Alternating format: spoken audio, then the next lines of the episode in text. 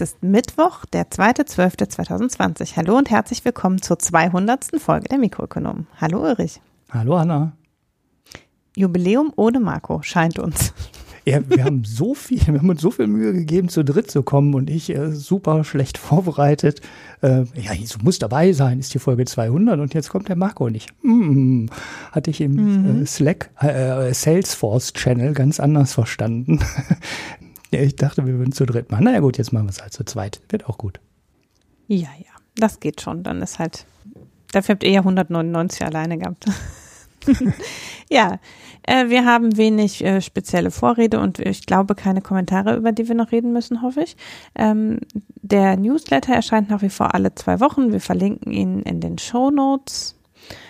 Und wir bedanken uns ganz herzlich dafür, dass wir ähm, immer wieder und immer noch durch zahlreiche Spenden, Premium-Abos und Daueraufträge unterstützt werden. Äh, wer das noch tun möchte, kann über unsere Website alle Links finden, wie man uns unterstützen kann. Und äh, wer Kritik, Lob oder Hinweise loswerden möchte, kann das gerne per E-Mail tun an mh.mikroökonomen mit oe.de oder uns einfach auf Twitter, Reddit oder Facebook Menschen und dann antworten wir auch. Mhm. Und wenn man K Kommentare über die Website absetzt, dann lesen der Ulrich und der Marco das auch und sagen mir dann Bescheid. ähm, ja. Und wir kaufen Weil ich nur immer noch Dinge. keine. Ja, wir genau. kaufen nur gute Dinge von den Sachen, zum Beispiel ähm, einen Weinkalender für die Hanna und einen Bierkalender für mich. Wenn das, keine, das kein gut angelegtes Hörerinnengeld ist, dann weiß ich es aber auch nicht. Hervorragend ist das. Und äh, außerdem sparen wir ja, glaube ich, auf äh, neue Headsets und so weiter. Ja, und eine neue Website, aber ja, Mann, das ist eine unendliche Geschichte auch. Ja, äh, wir ähm, sprechen heute über ein paar Sachen nicht, weil Marco nicht da ist und ansonsten sprechen wir nicht über ähm, Olaf Scholz, der verkündet hat, er möchte sich total für Frauen in der Politik einsetzen und das in seinem eigenen Haus nicht so besonders ähm, umsetzt, mhm. sagen wir mal, und in seinem wissenschaftlichen Beirat.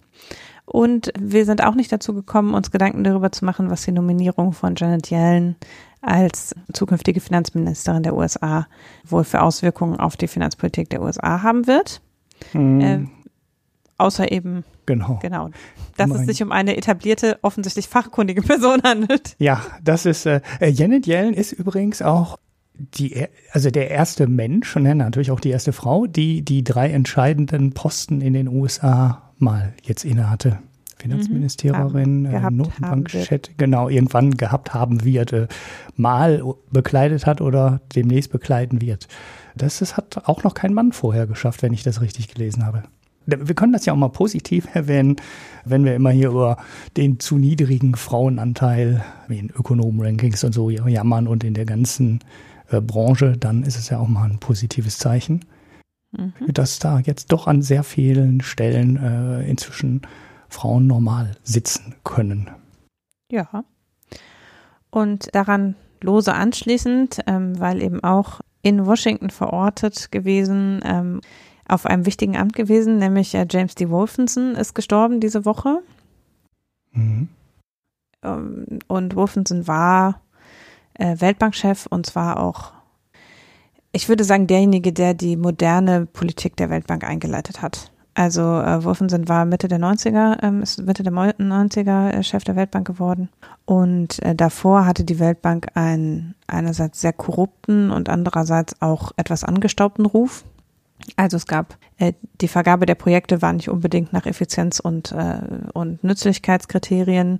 Äh, die Präsidenten der Weltbank waren eben auch haben sich ja wenig ökonomisch und sehr politisch verhalten, würde ich sagen. Also haben eben tatsächlich sowas wie Staatsbesuche gemacht und äh, sehr formelle Besuche und es wurde relativ wenig von der Weltbank in den jeweiligen Ländern mit den Stakeholdern gesprochen oder sich Projekte angeguckt, sondern es wurde halt mit Politikern gesprochen und dann wurde auf politischer Basis Geld also auf politischer Basis, was nützt der, den USA, Geld vergeben oder nicht.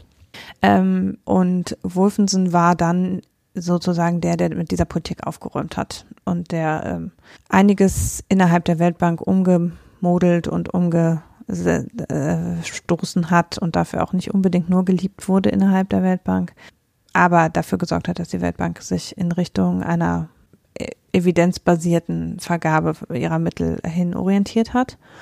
Und äh, ganz interessant ist ja, das wäre heute so nicht mehr nötig. Wolfenson war ursprünglich gebürtig Australier und hat das, die australische Staatsbürgerschaft aufgegeben, um Weltbankchef werden zu können, weil es ja etabliert war, dass der Weltbankchef aus den USA und der EFW, äh, äh, EWF-Chef, Chefin aus Europa kommen musste. Mhm. Und war dann aber übergangen worden. Also ähm, hatte dann, als er dann seine Staatsbürgerschaft, äh, die australische abgegeben hat, war er nicht Weltbankchef geworden und wurde es dann erst unter Clinton viele Jahre später. Mhm. Ähm, und das ist, ich musste ein bisschen grinsen, weil wir ja bei der jüngsten Nominierung zur Weltbankpräsidentschaft darüber gesprochen haben, mhm. dass es sich jetzt abzeichnet, dass dieses etablierte Schema auf, aufbricht und dass es eben nicht mehr so ist, dass immer der Weltbankchef oder die Weltbankchefin aus den USA kommt. Äh, es ist ja jetzt, damit ist ja jetzt quasi erstmals Schluss. Und äh, das war aber zu dem Zeitpunkt war es tatsächlich ein Grund, seine australische Staatsbürgerschaft abzugeben, Weltbankchef werden zu können. Mhm.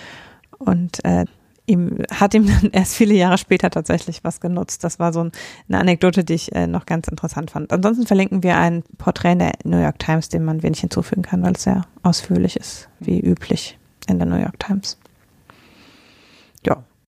Ja. Von der Vergangenheit in die Zukunft. Wahnsinnige Überleitung. Obwohl der Marco nicht da ist.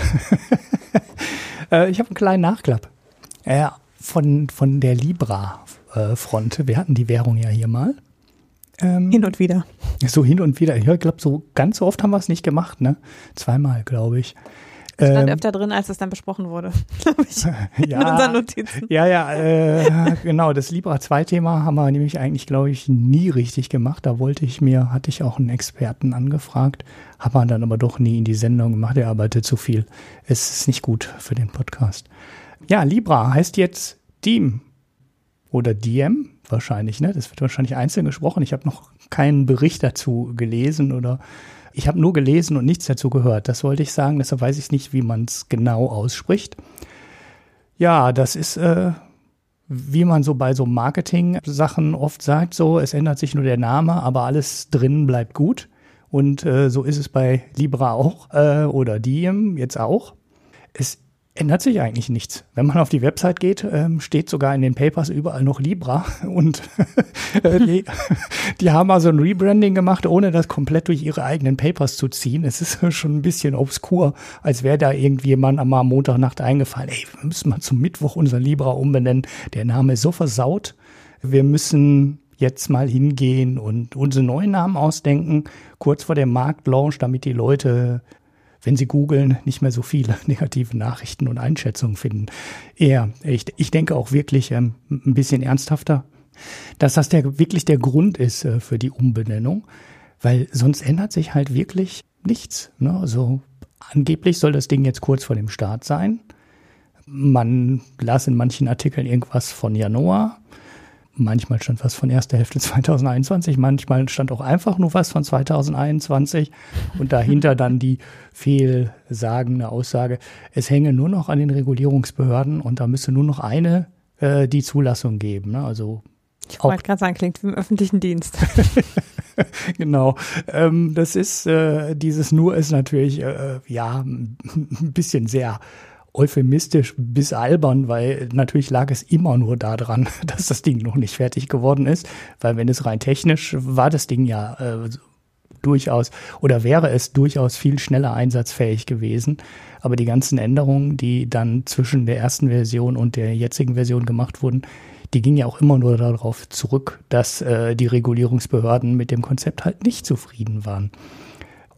Welche Regulierungsbehörde ist, ist das sein soll, ist übrigens auch nicht ganz klar. Ähm, ich habe Artikel gesehen, da stand drin die Schweizer Behörde, wo die Libra Association ja sitzt.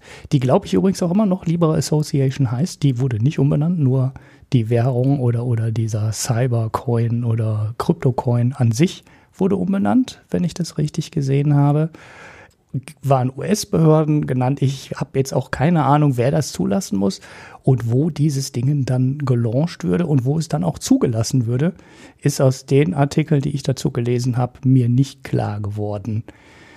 Es gibt einen guten Podcast zu dem ganzen Thema Kryptocoins, äh, Bitcoin, Fired and Rock and Roll. Äh, ich glaube, der kommt im Moment zweiwöchentlich. Der geht wirklich sehr, sehr tief in diese Themen rein, auch digitales Zentralbankgeld und der ist dann schon äh, sehr, sehr nerdig. Ich schätze mal, der wird nächste Woche oder in zwei Wochen ein Update zu dem Thema bringen und da in die Details dann abtauchen, wenn es jemand interessiert. Ich mache aber noch mal einen kleinen Recap ähm, von den Änderungen, die wir damals nicht aufgenommen haben zu Libra 2. Äh, Libra selber, ich verlinke die alte Folge, wo wir das damals erstmalig vorgestellt haben, war ja mit einem Währungskorb geplant. Ne? Also da sollte, mhm. sollte ein weltweiter Krypto, eine weltweite Kryptowährung werden. Und dahinter sollte ein Währungskorb von Dollar und Euro und Yen und so weiter alles hängen. Und es war sehr breit gestreut, also viel weiter als zum Beispiel diese äh, Sonderziehungsrechte der, wie ist das? IWF. IWF, ne? Ich war mir jetzt nicht mhm. ganz sicher, Weltbank oder IWF, die ja nur an fünf Währungen gekoppelt sind. Ne? Das sind Dollar, Euro, Je Pfund, Yen und ist da, die haben die Chinesen wollen auch rein, sind sie schon drin? Ich weiß es nicht. Wobei man sich immer fragt, wie viel Sinn macht das, wenn die eh mehr oder weniger an den Dollar gekoppelt sind. Ja, der Libra-Währungskorb sollte auf jeden Fall ein ganzes Stückchen breiter aufgestellt sein. Ich weiß jetzt nicht mehr ganz genau, wie viele Währungen drin waren, aber äh, ist im Ende auch relativ äh, egal irgendwann mal, weil die zehnte Währung und die elfte Währung und die zwölfte Währung haben dann auch nur noch 0, Prozentanteile in so einem Währungsfonds und sind dann einigermaßen ähm, irrelevant. Das ist so ein bisschen die Diskussion, die wir bei DAX 30 versus DAX 40 hatten. Die zehn Aktien, die dazukommen, machen im Marktgewicht halt auch nicht mehr viel ähm, aus. Die äh, Plätze 31 bis 40 sind halt nicht mehr groß. Das sind dann halt so Konzerne oder Firmen, Unternehmen, die vielleicht noch drei, vier, fünf Milliarden Marktkapitalisierung haben und nicht annähernd so groß sind wie VW oder andere, die im DAX halt wichtig sind. Gut, der Währungskorb ist aber auf jeden Fall komplett aufgelöst worden und die die äh, neue Version im, in Libra 2 war dann eine, es gibt nicht ein Libra, sondern es gibt ganz viele Libras, wobei jetzt wahrscheinlich die Währung auf Platz 10 oder 15 nicht mehr einen eigenen Libra bekommen hätte, sondern es hätte eine Reihe von großen Libras gegeben, also ein Euro-Libra, ein Dollar-Libra, ein Yen-Libra. Und ja, dann kann man die irgendwie miteinander wieder tauschen, wahrscheinlich in irgendwelchen Kryptobörsen oder vielleicht auch direkt bei der Libra Association oder vielleicht auch über irgendwelche Dienstleister, ähm, die der Libra Association beigetreten sind. Ja, das war die Zwischenversion. Die ist jetzt noch mal etwas eingedampft worden und jetzt soll es nur noch eine, nur noch den Dollar Libra geben zum Start. Schauen wir mal, ob jetzt wenigstens dieser abgemagerte äh, Dollar Libra dann auch 2021 wirklich starten wird oder ob das am Ende dann doch wieder an den, nur noch an den Regulierungsbehörden ähm, hängen bleibt.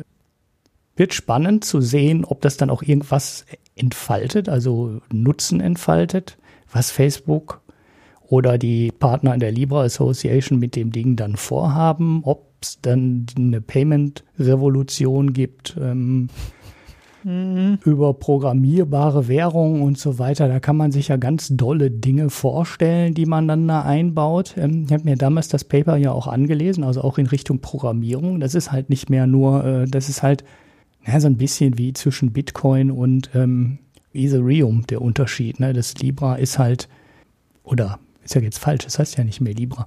Diem ist ja dann eher dynamisch. Ne? Also es ist halt nicht nur mhm. ähm, eine Anzahl ähm, von irgendwas, sondern du kannst da halt Logik dranhängen. Und das macht, das kann ja eine klassische Währung nicht. Ne? Eine, eine Währung ist halt, äh, ja, ist halt Wert drin abgespeichert und du kannst es von A nach B schicken, aber wenn du da Funktionalität dranhängen kannst, dann kannst du halt auch automatisch Sachen mit diesem Ding machen können. Da gibt es schon interessante Einsatzfelder dafür. Und wenn man dann sowas hat wie Diem und Facebook mit seinen ganzen Plattformen kann das Ding in die Welt bringen, an. Ne? Wie viele Leute nutzen insgesamt Facebook und die gesamten Plattformen? Wahrscheinlich die halbe Menschheit. Äh, Facebook selber hat, glaube ich, zwei Milliarden Nutzer und dann kommt noch Instagram und Gedönst und WhatsApp und so weiter obendrauf als Nutzerschaft. Und ja, das, das kann dann schon dazu führen, äh, dass das, was äh, in vielen Bereichen so eine Nerd-Idee ist, ne, so Ethereum ist ja, ja, kennt ja keiner auf der Straße. Aber WhatsApp und Facebook und Instagram kennen halt die Leute und wenn du da auf einmal so eine Kryptowährung drin bekommst, wird es halt auch genutzt werden. Das siehst du halt überall, wo so Kryptowährung oder kryptoähnliche Konstrukte ähm, ähm, aufgebaut werden. In Computerspielen jetzt mal als naheliegendes Beispiel. Mhm. Ne, das, das funktioniert. Sobald du eine Nutzerschaft hast, kannst du dann mit FIFA-Coins, um jetzt mal ein Beispiel zu nennen, ne, oder auch in Fortnite und so weiter, äh, fangen die Leute das äh, dann auch an, wie eine Währung zu betrachten. Natürlich nur die Leute in diesem Spieleuniversum, die dieses Spiel auch spielen. Aber das ist ja genau das Spannende an Diem, dass die äh, Nutzerschaft dann eben nicht, weiß ich nicht, 150 Millionen ähm, Electronic Arts, FIFA äh, 20 oder 21 Zocker sind, sondern dass das auf einmal zweieinhalb oder drei Milliarden Nutzer im Facebook-Universum sind. Und von daher könnten da schon spannende Sachen passieren. Warten wir mal ab. Ähm, ich verstehe nicht so ganz, warum. Also das, warum man es an den Währungskorb binden würde, ist mir irgendwie noch logisch. Mhm. Weil es natürlich ein Stück weit Volatilität, also äh, ausschaltet, dass eben viele Dinge, die nur an den Dollar gekoppelt sind, extrem volatil zum Beispiel mit den Energiepreisen schwanken und das will man vielleicht einfach nicht. Mhm. Aber warum es das dann in mehreren Währungen geben sollte? Also äh, dann würde man ja unterstellen, dass es quasi eine Arbitrage zwischen den verschiedenen DMs gibt. Sonst macht es ja wenig Sinn, weil da der Dollar eine frei gewandelte, äh, gehandelte Währung ist, ist ja eine Auszahlung in Dollar völlig unproblematisch. Mhm. Weil man ja den Dollar tauschen kann gegen alle, jede dieser anderen Währungen. Äh, das heißt, an sich bräuchte man ja nicht, da alle da vorkommenden Währungen prinzipiell frei handelbar sind, bräuchte man ja nicht unbedingt, dass es eben in einer bestimmten Währung ausgezahlt wird, außer eben man würde denken, dass man eine direkte Arbitrage, also dass man quasi diesen Dollar-Effekt dann dadurch ausschaltet, dass man, wenn der Dollar schwankt, in andere Diems umschichten würde. Mhm. Also das wäre die einzige logische Konsequenz. Deshalb verstehe ich, also das ist äh, vermutlich ein Grad an Komplexität, der dann einem nicht so viel bringt, weil wie viele Leute machen das dann? Mhm. Ne, also wenn es an Währungskorb gekoppelt ist, hätte es eine, eine, andere Qualität als diese ganzen Einzeldinger, glaube ich. Mhm. Und ähm, deshalb sehe ich schon, dass jetzt eben dann, ja, das ist wahrscheinlich pragmatisch, dann genau, lieber nur eine Währung als mehrere zu nehmen. Ähm, hier kleine Klammer Sonderziehungsrechte. Mhm. Also zunächst Sonderziehungsrechte sind, nur um das nochmal zu sagen, keine Währung, nur damit da niemand jetzt denkt, wir hätten hier Quatsch erzählt. Ähm, die Sonderziehungsrechte sind äh, Reserveguthaben beim IWF. E da, die sind daran gekoppelt, wie, also das ist die Form, in der der IWF e die Einlage der einzelnen beteiligten Mitgliedsländer ähm, vorhält. Und die Mitgliedsländer können sich relativ also äh, beim IWF ist es so, man hat eine bestimmte Einlage, die sich an der Wirtschaftskraft des Landes in der Regel ausgehandelt wird.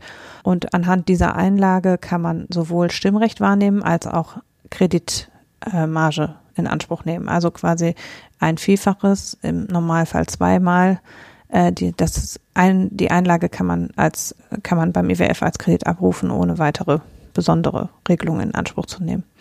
Und äh, die äh, Sonderziehungsrechte sind aber nicht handelbar und sind deshalb an den Währungskorb gekoppelt gewesen, weil sie aber wiederum natürlich ab und zu nach, also der Wert muss halt immer wieder nachberechnet werden, wie viel eben das in jeweiliger Währung des einzelnen Landes mhm. beinhaltet und äh, wie viel das also dann in Kreditvolumina bedeutet.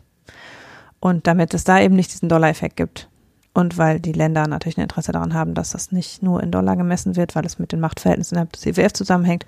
Deshalb war, sind die Sonderziehungsrechte an einen Währungskorb gebunden, obwohl sie nicht handelbar sind. Weil eigentlich macht es natürlich, einen Währungskorb zu binden, macht vor allem Sinn, wenn der Wert auf dem Markt bestimmt wird. Und der Wert der Sonderziehungsrechte wird eigentlich nicht auf dem Markt bestimmt. Und es war äh, zuletzt an vier und ist tatsächlich jetzt auch an den äh, chinesischen Yuan seit 2016 mit gebunden. Also äh, die, die äh, Währung, die Basiswährung sind äh, Dollar, Euro, Pfund, Yen und Yuan.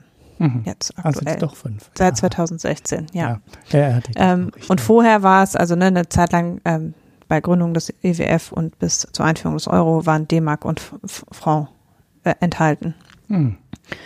Und da konnte man dann auch anhand des Kurses der Sonderziehungsrechte zu Franc und D-Mark konnte man das Missverhältnis innerhalb des eigentlich festen Währungsverhältnisses Franc und D-Mark ablesen. Mhm. Während der ähm, Krise der, Europä der festen Wechselkurse im Euro europäischen Währungssystem. Mhm. So, Klammer Sonderziehungsrechte zu. Mhm. Jedenfalls, ähm, ich glaube, dass eben, also dass da die Streuung, äh, die relativ kleine Streuung der Sonderziehungsrechte letztlich misst, die die Machtverhältnisse innerhalb des EWFs, ne, wer mhm. Einfluss innerhalb des EWFs hat und ähm, jetzt einen, eine Kryptowährung an den Währungskorb zu binden, hat, glaube ich, in erster Linie, also da ist natürlich einerseits die Frage, was glaubt man, wie ist der Verbreitungsgrad? Und natürlich macht es Sinn, wenn man weltweit, äh, wenn man eine Währung hat, die Wert, weltweit einen relativ eigenen, stabilen Wert haben soll. Mhm. Und nicht für Länder, die einen relativ volatilen Kurs zum Dollar haben, dann sofort auch unattraktiver wird. Quasi. Also wenn man davon ausgeht, zum Beispiel, diese Währung wird auch in Entwicklungsländern oder in zumindest oder in Schwellenländern vor allem auch eingesetzt werden, dann wäre es natürlich da bei allen, die keinen festen Wechselkurs haben, oft sehr schwierig, wenn man an, nur an den Dollar koppelt, weil äh, unter Umständen der eigene Wechselkurs zum Dollar halt sehr volatil ist. Und das würde man natürlich ausschalten, wenn man es an den Währungskorb koppelt, dann ist in, in gewisser Weise die problemlose Nutzung weltweit einfacher weil mhm. man eben diesen starken, äh, den Effekt eben des Dollarkurses ähm, da so ein bisschen ausscheiden würde. Das wäre, mhm. also das würde ich unterstellen, dass man eben, wenn man eine breite Verbreitung anstrebt, dass es dann Sinn macht, auch eine breite Streuung im Währungskorb zu hinterlegen. Mhm. Ja, das war natürlich auch in irgendeine Richtung gedacht, äh, ein Vorteil von Libra. Ne? Also das war so äh, ein Argument dafür, ne? weil es gibt halt auch ja. kein Stablecoin aktuell der an, also zumindest kenne ich keinen, äh, der direkt an so einen Währungskorb gebunden ist. Die Frage ist allerdings, ich fand das immer schon so ein bisschen theoretisch. Ne? Also das ist natürlich im, auf den ersten Blick überzeugend, aber für jemand, der in einem Währungsraum mit einer wichtigen großen Währung wohnt, ne? also Euro, Dollar oder ja, das sind mhm. ja im mhm. Endeffekt die zwei richtig großen Währungsräume, vor allem weil äh, ja an den Dollar noch sehr viele andere Währungen dann am Ende angekoppelt sind die feste Wechselkurse zum Dollar haben oder zumindest versuchen, mhm. einen festen Wechselkurs zum Dollar herzustellen.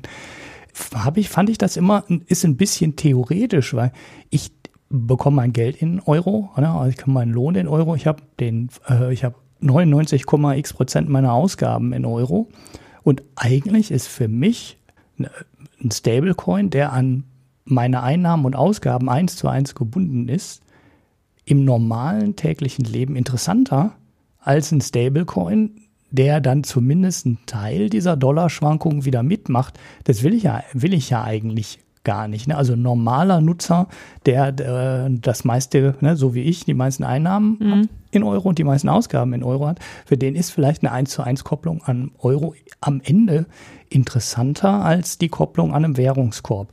Klar, wenn du Remittances hast und du musst Geld irgendwo in andere Teile der Welt überweisen oder du kaufst häufig Sachen im Ausland und möchtest dein äh, Währungsrisiko ein bisschen abfedern und es gäbe dann fixe Preise in, äh, in Diem, dann hätte das natürlich Vorteile. Im allerdings, ich glaube, der eine, der andere ähm, Markt ist viel größer. Ich habe die Zahlen jetzt leider nicht mehr im Kopf. Es gab vor kurzem auch eine Nachricht, die, die fällt mir jetzt gerade, wenn wir darüber reden, ein. Die habe ich jetzt leider nicht mehr rausgesucht. Ich weiß nicht, was das dritte Quartal oder in irgendeinem Monat äh, jetzt vor kurzem war der Euro die meistverwendetste Währung mhm. für Zahlungen. Und es zeigt halt schon an, äh, wir leben in Europa in einem wichtigen Währungsraum und eigentlich ist der Nutzen einer Währung oder eines Stablecoins, der an einen Warenkorb äh, gebunden ist, doch relativ überschaubar. Ich fand das immer ein bisschen theoretisch, die, die, dieses Argument ähm, und im praktischen Nutzen eigentlich gar nicht so wichtig, obwohl es auf den ersten Blick total überzeugend wirkt. Die Frage ist halt, was man denkt, was die Hauptverwendung ist. Also ob man denkt, es ist einfach eine Parallelwährung, die in Instagram und Facebook genutzt wird, dann natürlich auch hauptsächlich und viel von Europäern und von Amerikanern und anderen Leuten, die Dollar als Währung nutzen. Wenn man glaubt, dass es tatsächlich einen starken Markt dafür gibt, Zahlungen abzuwickeln, die bisher unsicherer sind oder wo man auf Zahlungsdienstleister mit hohen Gebühren angewiesen ist, wie eben für Remittances und sowas, mhm. Ähm, dann natürlich hat es, hat es einen Sinn. Ne? Also es ist halt, die Frage ist ein bisschen, was ist das, was ist das, wo man denkt, also man könnte ja auch unterstellen, zum Beispiel in Europa, weil wir eine sehr gut funktionierende Währung haben, brauchen wir es nicht so dringend. Mhm. Und wir würden das einfach nur so für Kleinbeträge nutzen, ähm, nur im digitalen. Aber wir würden darüber jetzt nicht unser Gehalt überweisen oder sowas. Mhm. Und äh, wenn man also eher darauf geht, wie würden jetzt, welche großen Umsätze sind dann damit zu erwarten? dann kann man sich vorstellen, dass es halt die Dinge, die richtig teuer sind, nämlich über Grenzen, über Finanzmarktgrenzen hinweg, und zwar nicht integrierte Finanzmärkte hinweg, Transaktionen mhm. durchzuführen, dass die halt ein großer Markt sind für sowas. Mhm. Ja, ja, damit hast du definitiv. Ja. Man muss ja auch sagen, das haben die auch selber gesagt, ne? Die Lieber Association hat ja genau das gesagt, das soll die Währung sein für die Underbanked und in der Folge damals hatten wir das äh, auch erwähnt dass es gar nicht unbedingt, der Nutzen gar nicht unbedingt für uns ist. Also da habe ich jetzt vielleicht auch den falschen Punkt betont mit dem Nutzen für mich oder für einen normalen Europäer, sondern die Libor Association hat damals schon sehr klar gesagt, das soll halt eine Währung sein oder eine Digitalwährung sein für die Leute, die bisher keinen Zugriff auf Bankdienstleistungen haben, die einen Wertstorage mhm. brauchen, äh, den sie so einfach nicht bekommen und den dann auf ihrem Smartphone ja ihre Ausgaben für die nächsten drei Tage. Das ist ja für manche, das ist ja für viele Menschen auf der Welt immer noch das gesamte Sparvermögen, was die dann haben. Das wird ja dann viel über Telefonkarten gemacht oder hm. Guthaben auf, äh, auf den Telefon. Und für diese Leute sollte halt äh, Libra oder jetzt Diem halt der passende Einsatz sein, der, der gute Einsatz sein. Und naja, gut, dann ist. Ja, das ist zumindest die Innovation. Ne? Also so wird es genau. auf jeden Fall verkaufen. Ja, ja, genau. Weil das ist halt dann, und dann ist der Währungskorb, hast du schon recht, dann ist der Währungskorb halt auch äh, ein ganzes Stückchen sinnvoller, als der jetzt für einen Anwender in äh, den USA oder in Europa ist.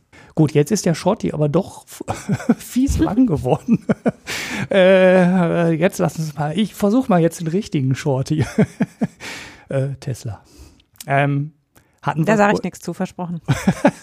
ist eigentlich auch ganz klein. Das wäre auch so ein Thema gewesen, äh, wo der Marco noch was hätte zu sagen können. Aber der ist ja leider nicht da.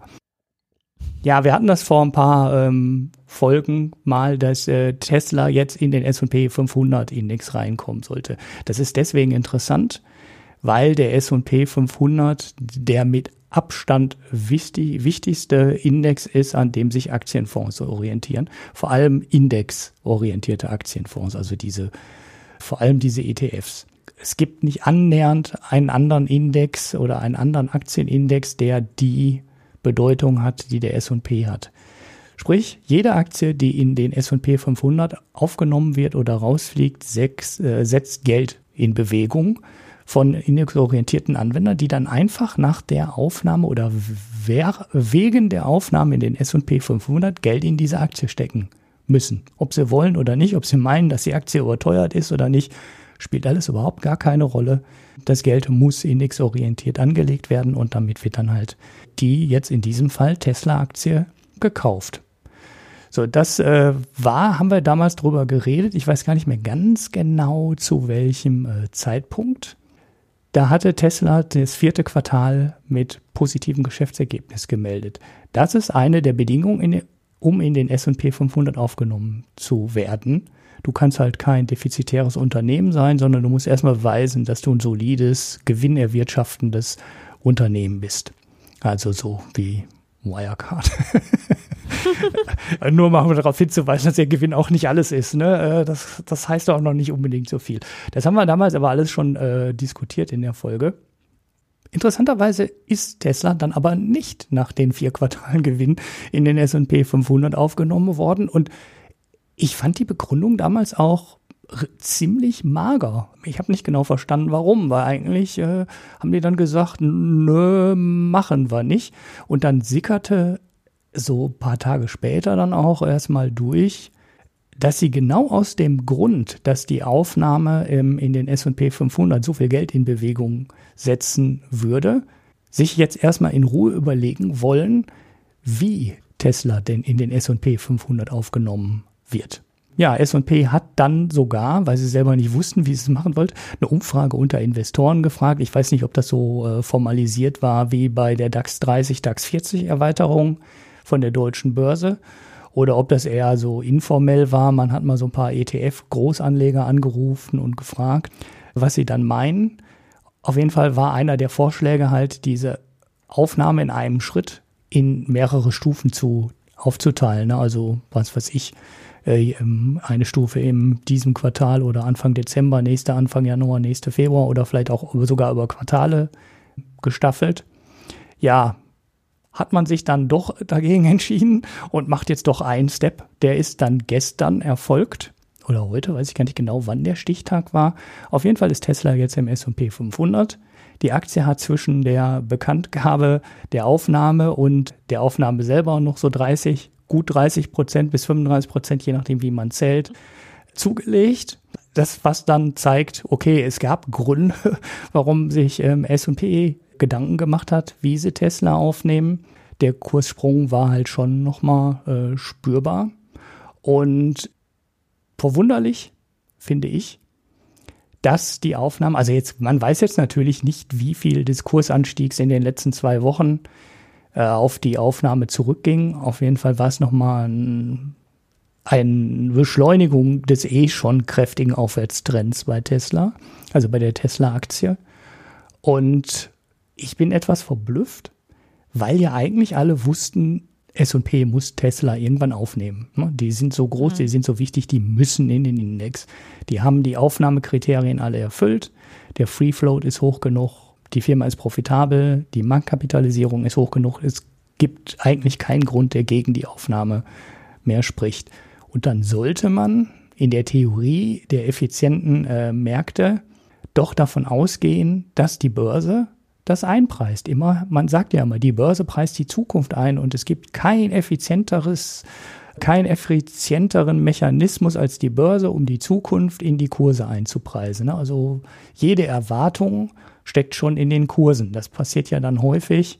Firma meldet gute Ergebnisse und die Aktie steigt gar nicht mehr, weil es war halt schon in den Gewinnschätzungen drin. Die Börse preist halt immer die Zukunft ein. So. Jetzt wusste man allerdings auch, Tesla kommt in den S&P 500 und die Aktie macht halt trotzdem nochmal einen richtig schönen Satz nach oben. So dolle scheint die Fähigkeit des Markts, äh, dieses doch vorhergesehbare Ereignis einzupreisen, dann am Ende doch nicht gewesen zu sein. So, ja, das war der eigentliche Shorty dazu. Das, auf das Thema können wir damit auch den Deckel machen.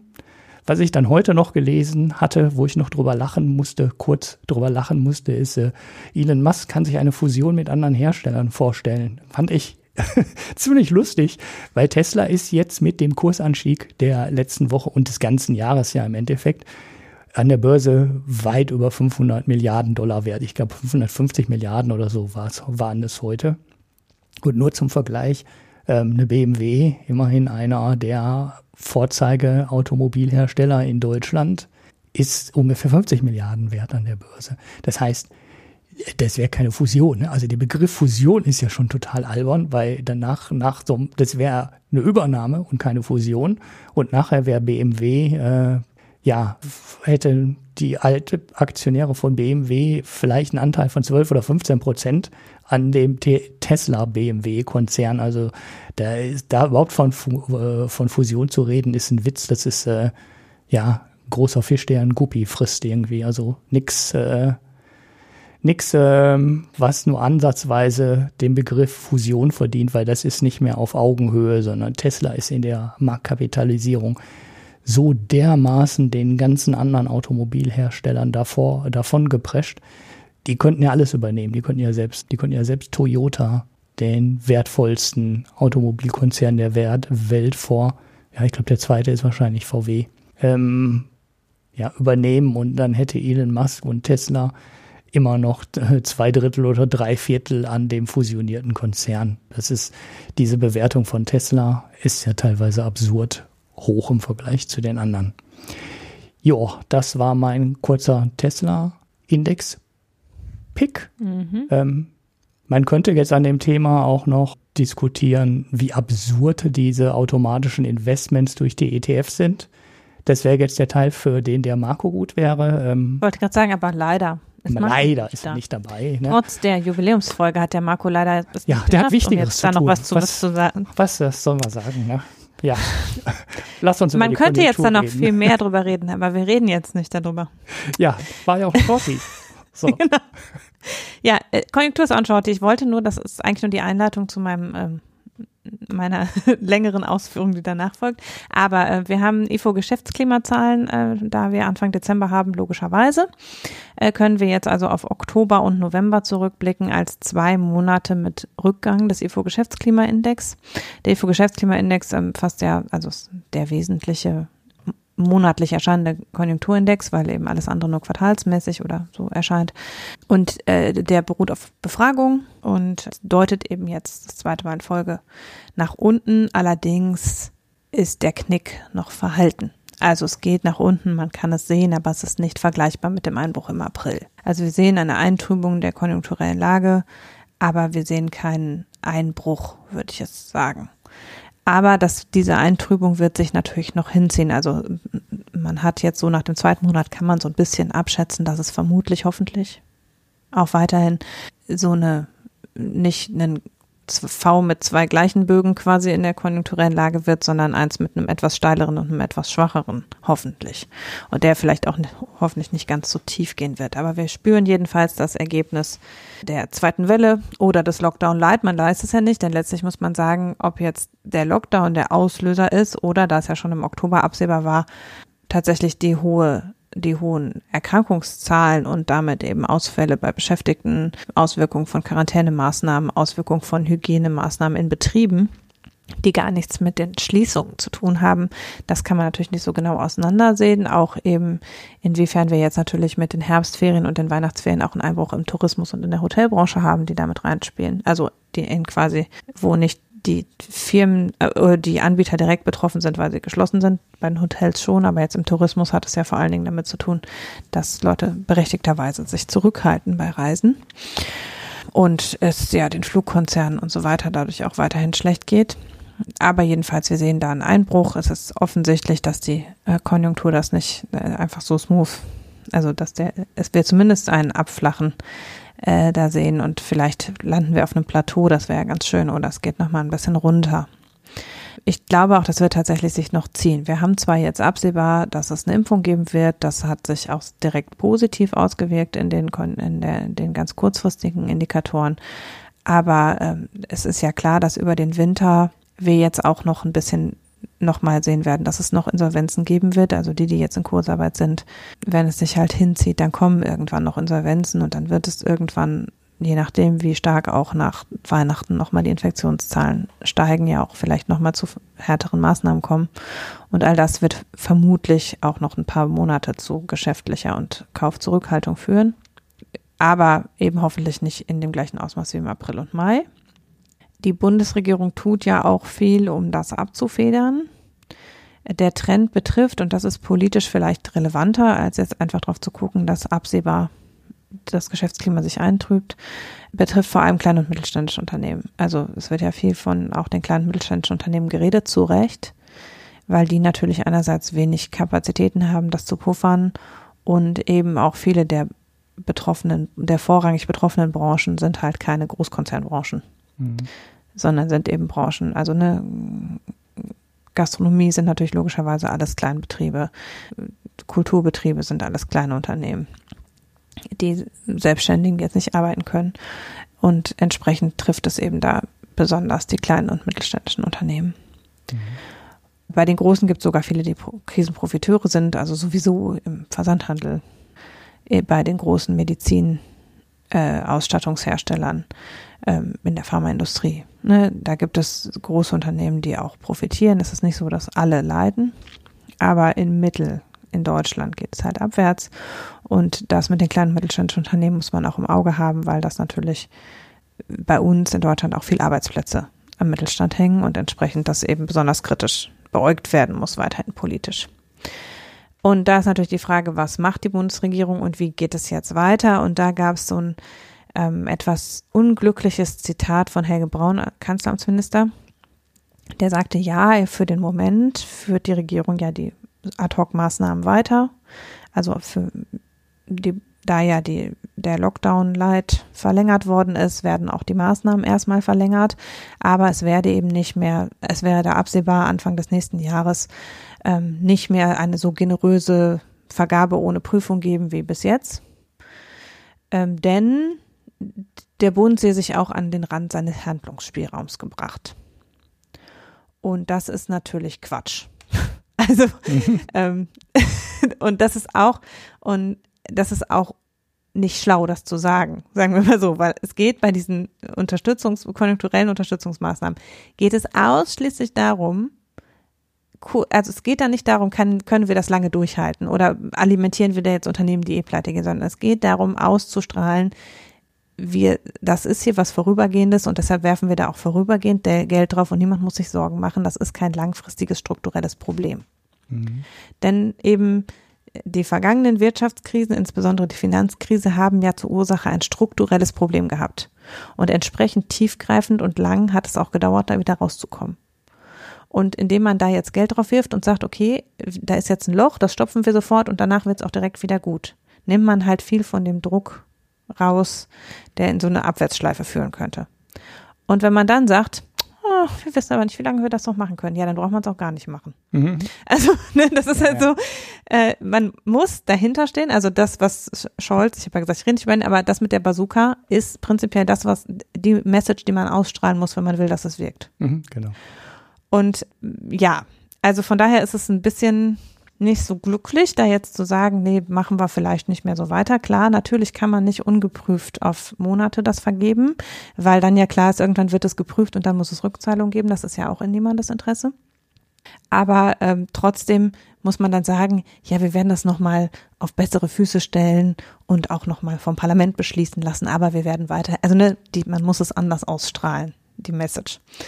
Jetzt ist natürlich Helge Braun als Kanzleramtsminister streng genommen auch nicht dafür zuständig, mhm. sondern das ist eben in den Ressorts Altmaier und Scholz angesiedelt und Altmaier und Scholz geben sich sehr große Mühe, weiterhin auszustrahlen, dass alles gut ist und dass sie sich kümmern und dass sie den Mittelstand im Auge haben und so weiter. Aber wenn eben so jemand wie Helge Braun sich da hinstellt und sowas sagt, dann kommt halt sofort, ja, ist das denn verantwortlich? Kann die Regierung das denn leisten? Sollte der Bund denn in diesem Umfang Schulden aufnehmen in, in dieser Krise? Ne? Dann kommen da so die Fragen nach. Und äh, das ist auch der Anlass, warum ich eben geschrieben habe in unser Slack, ähm, wir wollen, äh, ich möchte über Schulden sprechen. Mhm. Ähm, guten Tag. Ähm, ich komme von den Mikroökonomen ich möchte mich mit Ihnen über Schulden unterhalten. ja. ähm, und äh, weil ich jetzt sehr oft gelesen habe in letzter Zeit, ähm, dass eben dieses kommt, ist das denn also gerade in der eher konservativen Presse wird jetzt gesagt, ist es denn sinnvoll, in diesem Umfang Schulden aufzunehmen? Ist das denn verantwortlich? Belasten wir damit nicht nachfolgende Generationen? Und das ist schon im, in dem Umfang, in dem es jetzt in der Corona-Krise kommt, fraglich, ob man das, dieses Argument mit den nachfolgenden Generationen bringen sollte. Und es deutet aber darauf hin, dass auch in Bezug auf Klimainvestitionen, die nötig sein werden, in viel größerem Umfang, wir uns mit genau diesem Verschuldungsargument werden auseinandersetzen müssen. Und da ist eben, äh, würde ich gerne noch mal zwei, drei einordnende Worte dazu sagen, warum Staatsschulden heute nicht mehr in dem gleichen Umfang negativ zu betrachten sind, wie sie vielleicht in den 90ern negativ betrachtet wurden. Weil es war ja so, am Ende der Ära Kohl äh, war diese Verschuldungsuhr des Bundes der Steuerzahler mhm. äh, quasi allgegenwärtig und es äh, galt als ausgemacht, dass wir uns weit über unsere Verhältnisse verschuldet hatten und dass da was gemacht werden muss und dass eben äh, wir eine nicht nachhaltige Verschuldung haben. Jetzt ist es so, dass schon, also schon Ende der 90er hatte Deutschland nicht den Schuldenstand, den zum Beispiel die USA Ende der 90er hatten. Äh, wir sind immer da im Verhältnis eben schwäbisch gewesen, sagen wir mal. Mhm. Aber trotzdem war der, war die Verschuldungsbelastung zu dem Zeitpunkt völlig andere als das, von, wovon wir heute reden. Einerseits, weil wir die Maastricht-Kriterien haben und die Maastricht-Kriterien eben ähm, als normal eine Neuverschuldung von 60 Prozent des BIPs ausweisen und die Maastricht-Kriterien sind eben in, also wir haben die Maastricht-Kriterien so gut wie immer eingehalten, nicht immer, aber fast immer. Ähm, und zum Beispiel die USA hätten in fast allen Jahren der nach dem Krieg die Maastricht-Kriterien nicht eingehalten und sehr viele andere Länder halten diese Kriterien nicht ein. Die Maastricht-Kriterien sind schon eher streng. Und wir haben uns jetzt ja in Deutschland noch viel strengere Kriterien gegeben mit der Schuldenbremse. Also es ist ja so, dass wir quasi weit über die Maastricht-Regelung hinaus durch die Schuldenbremse einen quasi, also einen Mechanismus geschaffen haben, der quasi ausschließt, dass wir uns in nennenswertem Umfang verschulden. Weil eben wir eine sehr strikte Regel erlassen haben und diese Regel auch auf allen legislativen Ebenen Also eben nicht nur für den Bund, sondern auch für die Länder und für die Kommunen. Das heißt, auch die Gesamtstaatsschuld, nicht nur die Bundesstaatsschuld, ist bei uns sehr, sehr stark reglementiert. Und wir haben ja tatsächlich in den letzten Jahren auch eine negative Neuverschuldung beziehungsweise eben haben tatsächlich Schulden getilgt. Und äh, dadurch und dadurch, dass die Zinsen immer niedriger werden, haben wir heute eine viel geringere Last durch die Schulden, als wir sie früher hatten. Also einerseits ist unser Schuldenstand eben gesunken und wir erfüllen jetzt relativ leicht alle Kriterien, die man da anlegen kann. Vor allen Dingen ist aber eben die Zinslast gering. Und das ist der große Unterschied gegenüber dem Ende der 90er. Das haben wir auch natürlich der Einführung des Euro zu, zu verdanken, die insgesamt einfach die Zinsen gedrückt hat. Und da, dadurch ist es so, dass wir, dass im Moment kosten den Bund Schulden ja nichts. Mhm. Also. Die bringen ja sogar Geld, ja. Sie bringen sogar Geld. Das heißt, der Akt, der Haushalt direkt wird oder der Steuerzahler wird im Moment durch Verschuldung überhaupt nicht belastet, weil wir für die neuen Schulden quasi keine Zinslast tragen. Und das ist auch absehbar. Natürlich, äh, wir, Staatsverschuldung funktioniert ja prinzipiell so, ähm, dass man eben festverzinsliche Wertpapiere ausgibt für einen bestimmten Zeitraum, bei Bundesschatzbriefen eben zwischen, also in der Regel 10 oder 15 oder 20 Jahre. Und dann werden die alten Schulden getilgt, indem neue Schulden aufgenommen werden im mhm. Wesentlichen. Mhm. So, das heißt, im Moment tilgen wir Bundesschatzbriefe, die schon zu niedrigem Zins ausgegeben wurden, aber eben zu zwei, drei Prozent, mit neuen, mit Neuverschuldung, die zu einem Negativzins ausgegeben wird. Das heißt, im Moment machen wir sozusagen, restrukturieren wir, äh, restrukturiert der Bund seine Verschuldung in, im Sinne einer Gewinnoptimierung. Äh, natürlich kann es sein, wenn das das, was wir jetzt ausgeben zu Nullzins oder Negativzins, dass in, wenn das abgelöst werden muss in zehn Jahren, die Neuverschuldung wieder was kosten wird. Aber sie wird dann nicht fünf oder acht oder zehn Prozent kosten, sondern das Zinsniveau, es ist, gibt keinen, sagen wir mal, einigermaßen glaubwürdigen Ökonomen, der davon ausgeht, dass die Zinsen in den nächsten 20 Jahren wieder auf die Niveaus von den 70er Jahren steigen werden. Mhm. Das hat komplexe Gründe, auf die ich jetzt nicht nochmal eingehen würde. Ähm, ein Teil davon ist in einem der Artikel, die ich rausgesucht habe, verlinkt. Ich glaube, der im Freitag. Das ist nämlich witzigerweise, also ich finde das für den Freitag ausgesprochen differenziert. Aber äh, da ist jedenfalls äh, erklärt Jens Südekum auch ein bisschen oder reißt zumindest an, was der Mechanismus hinter den glaubwürdig weiterhin niedrigen Zinsen ist oder was er denkt, was der Mechanismus dahinter ist, denn wissen tun wir es am Ende nicht. Aber äh, wir haben eben, wir sind in einer Ära von niedrigen Zinsen und wenn sie nicht mehr null sind, werden sie nicht zehn sein. Und dadurch ist es absehbar, dass uns Neuverschuldung auch in Zukunft nicht im gleichen Umfang belasten wird, wie sie es bisher getan hat. Uns als Bundesrepublik Deutschland mit extrem guter Bonität. Und deshalb macht es im Moment überhaupt keinen Sinn, sich nicht über Schulden zu finanzieren. Also selbst als Privathaushalt ist es ja quasi so, dass man jetzt sagen muss, man sollte mal besser ein Haus kaufen, weil es kostet einen ja nichts so ungefähr. Ne? Mhm. Also nicht ganz ja. so, aber in die Richtung geht es ja. Und äh, damit ist es so, dass wir halt, die Alternative wäre ja, dass wir jetzt irgendwie ähm, über, über Besteuerung in dieser Situation oder zumindest in naher Zukunft oder über Gebühren oder irgendwas, eben, wir haben ja über die Vermögens, ähm, über eine Vermögenssteuer gesprochen, dass man eben über was, was den Steuerzahler an irgendeiner Stelle, auch wenn die Reichen oder wen auch immer belastet, ansonsten die Kosten dieser Krise tragen müsste, während man es quasi zum Nulltarif kann, wenn man es über Verschuldung macht. Und das macht einfach wenig Sinn. Mhm. Ja, weil man sonst immer an irgendeiner Stelle über Besteuerung und so weiter müsste man eine Belastung einbringen. Und wenn, natürlich ist es eine, um, eine Umverteilung und wenn wir Verschuldung haben, dann verteilen wir tendenziell um zu den Vermögenden, weil natürlich irgendwer kauft diese Bundesschatzbriefe und hält dann das Vermögen und demgegenüber ist der Bund verschuldet. Das heißt, man muss bei Verschuldung immer eher innerhalb der Generation denken, werden jetzt sozusagen für, wenn, wenn man Zinsen zahlen muss, dann zahlt man quasi aus der Einkommenssteuer die Zinsen, die dann an die Vermögenden gehen. Das ist natürlich eine Umverteilung, die man in dem Sinne nicht möchte. Aber die man einerseits über das Steuersystem drehen könnte. Also man sagen könnte, man verschiebt die Steuerlast in Richtung derer, die auch profitieren davon, dass sie die Schulden erhalten. Und andererseits äh, hat man das Problem nicht, solange man kaum Zinslast hat. Also solange ist eben nicht gegeben, dass man auch von den Armen die Steuer nimmt und den Reichen über die Zinsen zurückgibt. Das ist de facto im Moment nicht. Und äh, so ist es halt rational, über Verschuldung zu agieren. Und Im Idealfall würde man auch sagen, wenn wir gerade bei eben einer Krise wie der Corona-Krise, wo ja absehbar ist, dass wir da auch wieder rauswachsen. Also weil es eben nicht ist, dass wir sozusagen ein fortlaufendes Wachstum generieren müssen, um diese Schulden zu tilgen, sondern es ist eine kurzfristige Krise, wo wir kurzfristig hohe Kosten generieren, aber wo wir in einem hoffentlich, also die bisherige Erholung hat gezeigt, in einem fast gleichen Tempo wieder rauswachsen, so dass wir ja auch relativ schnell nicht nur diese Kosten nicht mehr haben, sondern auch eben wieder die Steuereinnahmen haben, um diese Verschuldung wieder abbauen zu können. Mhm. Gerade da macht es wenig Sinn, weil das ja nicht, ne, so. Und dann kann man zusätzlich noch sagen, okay, uns erwarten aber weitere Herausforderungen. Wir sind nicht am Ende, wir sind letztlich am Anfang oder die Corona-Krise trifft uns in einem Punkt, wo wir ohnehin eine Umstrukturierung, eine sehr weitläufige wirtschaftliche Umstrukturierung angehen müssen. Einerseits, weil wir eine alternde Gesellschaft sind und unser Produktions- und Arbeitsaufkommen äh, nicht mehr in dem Umfang werden aufrechterhalten können. Und andererseits, weil wir die Klimakrise haben, die dazu führt, dass wir völlig neue Märkte erschließen und andere Märkte dicht machen müssen. Und das wird uns auch was kosten. Da darf man sich nichts vormachen, das wird uns viel Geld kosten. Mhm. Der Staat wird da investieren müssen und wird mit gezielter Förderung in viele Richtungen was anstoßen müssen, bevor wir da profitabel werden können.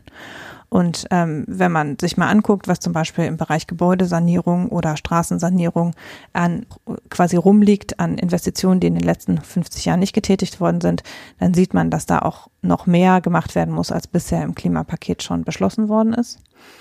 Und dafür werden wir eben natürlich, wenn es gut läuft und das Wirtschaft wir es schlau machen, können wir das zum Teil aus, aus Besteuerung und aus eben einem gut laufenden Staatshaushalt finanzieren, aber wir werden auch dafür nochmal Schulden aufnehmen müssen. Das heißt, vermutlich ist es auch nicht sinnvoll, diese Schulden, die wir gerade aufnehmen, schnell wieder abzutragen, sondern eigentlich ist es sinnvoll, sie auf lange Zeit zu strecken, bis wir diesen ganzen Transformationsprozess zu Ende haben. Mhm. Und ähm, das mag sich leichtfertiger anhören oder es klingt eben dann äh, für konservative Kreise und insbesondere die FDP argumentieren da ja sehr dagegen. Aber im Grunde ist es sehr rational, gegeben der gegenwärtigen Zinssituation, das zu nutzen, um die wirtschaftliche Transformation in die richtige Richtung zu bringen. Mhm. Ja. Ja. Man hat ja nichts davon, wenn das, äh, wenn die Wirtschaftsleistung jetzt fallen würde und der Schuldenstand stabil bliebe. Es ist ja völlig, äh, völlig bescheuerte Argumentation da teilweise. Aber na gut, was soll man sagen, die äh, machen in Deutschland die schwäbische Hausfrau ist schlecht aus den Köpfen zu vertreiben offensichtlich. Und man gewinnt scheinbar auch noch Wähler damit, mit der, der Geschichte. Wir müssen jetzt wieder sparen und wir müssen die Schulden abbauen. Nee, wir haben fast noch nie Schulden abgebaut, du hast ja schon gesagt, sondern der Schuldenstand ist gesunken, weil die Wirtschaft gewachsen ist. Und äh, nicht, weil wir die Schulden reduziert haben. Dass wir das jetzt mal zwei oder drei Jahre geschafft haben, ähm, um zweistelligen Milliardenbetrag macht ja bei äh, Billionen Staatsschulden überhaupt, hat ja überhaupt keinen Einfluss. Und der ganz große Teil des Rückgangs kam allein über die, über das Wachstum der Wirtschaft, weil dadurch der Schuldenstand in Bezug auf die Wirtschaftsleistung gefallen ist. Und das ist ja das Entscheidende, weil das setzt, äh, ja, das bestimmt halt die Fähigkeit, die Schulden zu äh, bedienen, die Zinsen zu bedienen. Das ja, und halt, weil die Zinsen gesunken sind. Ja. Ja, also die einfach, äh, der Staat hat halt auch an Zinsen massiv was eingespart. Mhm. Und genau, das, der äh, Effekt kommt ja auch noch hinzu, ja. ja. Hast recht, ja. Ja, ähm, ich, also ich verstehe auch, also ich verstehe, dass es, wenn man darüber nachdenkt als Individuum, dass es sinnvoll ist zu sagen, ich will ja meinen Erben keine Schulden hinterlassen, also darf ich auch kommenden Generationen als Staat keine Schulden hinterlassen. Also auf der individuellen Ebene macht das Sinn. Der Unterschied ist halt, Individuen sterben und der Staat existiert weiter. Mhm. Und das heißt, die Verschuldungsdynamik von Privat, auch von Unternehmen und von Staat ist unterschiedlich. Es gibt immer am Ende eine Rechtsnachfolge, die auch wiederum für die Schulden einsteht. Deshalb ist es schwierig, aber das, das macht es sehr abstrakt, dieses Schuldenproblem irgendwie zu verstehen. Und deshalb ist es, glaube ich, auch so eingängig, wenn gegen Schulden argumentiert wird. Und das andere ist natürlich, dass eben tatsächlich wir in der Welt und auch in der Vergangenheit in Europa beobachten konnten, dass Staaten durchaus überschuldet sein können. Und eben die Größenordnungen so sind, dass es schwierig ist, das auf dem Schirm zu haben, ist es jetzt gefährlich bei uns oder nicht. Und wir sehen ja bei uns auch, dass wir massiv überschuldete Kommunen haben zum Beispiel. Also die öffentliche Hand kann ja nicht überall mit Geld um sich werfen, sondern der, natürlich der Bund kann sich bequem und gut neu verschulden. Die Kommunen haben dürfen sich nicht neu verschulden, so wie die Schuldenbremse gerade gestaltet ist, haben die Kommunen quasi keine Neuverschuldungsmöglichkeiten mehr. Und viele Kommunen sind in der Tat pleite. Mhm. Und das deutet auch darauf hin, dass wir unser, also dass, dass da offensichtlich das ein bisschen übers Ziel hinausgeschossen ist. Die Kommunen waren massiv überschuldet und das ist ein Riesenproblem auf kommunaler Ebene. Auch weil das Steueraufkommen auf kommunaler Ebene sehr volatil ist und manche eben dann einfach äh, das schlecht auch vorauskalkulieren konnten und sich übernommen haben und in der Finanzkrise auch massiv verloren haben. Und man muss also an diesem ganzen Konstrukt Schuldenbremse und wie gehen wir die Verschuldung an, da muss man dran drehen, auch gerade für die Kommunen.